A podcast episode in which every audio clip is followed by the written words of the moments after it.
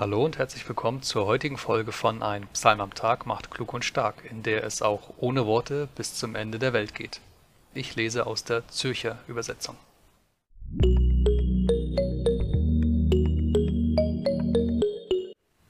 Psalm 19 Die Himmel erzählen die Ehre Gottes. Ein Psalm Davids. Die Himmel erzählen die Ehre Gottes, und die Feste verkündigt das Werk seiner Hände. Ein Tag sagt es dem andern, und eine Nacht tut es der andern kund, ohne Sprache, ohne Worte, mit unhörbarer Stimme.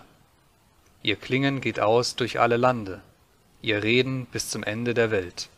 Dort hat er der Sonne ein Zelt gesetzt, und sie, wie ein Bräutigam, geht sie hervor aus ihrer Kammer, läuft freudig wie ein Held die Bahn. Sie geht auf an einem Ende des Himmels und läuft um bis wieder an das Ende nichts bleibt vor ihrer Glut verborgen. Das Gesetz des Herrn ist vollkommen und erquickt die Seele. Das Zeugnis des Herrn ist verlässlich und macht einfältige Weise.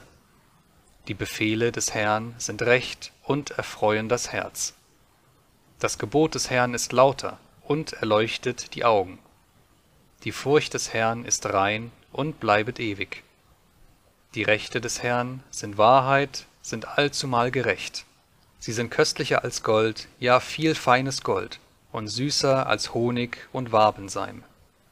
Auch dein Knecht hat ihre Warnung vernommen. Wer sie hält, dem wird reicher Lohn. Wer kann merken, wie oft er fehle? Sprich mich ledig von meinen verborgenen Fehlern. Auch vor den Übermütigen bewahre deinen Knecht, dass sie nicht über mich herrschen. Dann bin ich unsträflich und bleibe rein von großer Verschuldung. Lass dir wohlgefallen die Reden meines Mundes und das Sinnen meines Herzens, o Herr, mein Fels und mein Erlöser. Der heutige Psalm ist zweigeteilt. Im ersten Teil geht es um das Offenbarwerden Gottes in seiner Schöpfung. Und so können Tag und Nacht zwar nicht reden, aber sie zeigen dennoch auf ihre Art und Weise, wie wunderbar diese Welt gemacht ist.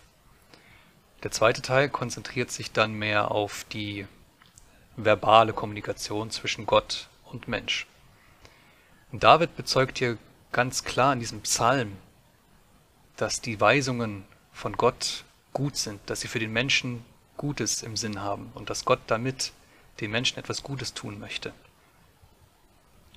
So schreibt er hier von Erfrischung der Seele, Erquickung, wie es ähm, im Altdeutschen immer heißt. Weisheit, Gerechtigkeit und vieles mehr greift David hier auf. Doch es wird auch klar, dass trotz all dieser Gebote am Ende immer noch Gottes Gnade steht und stehen muss.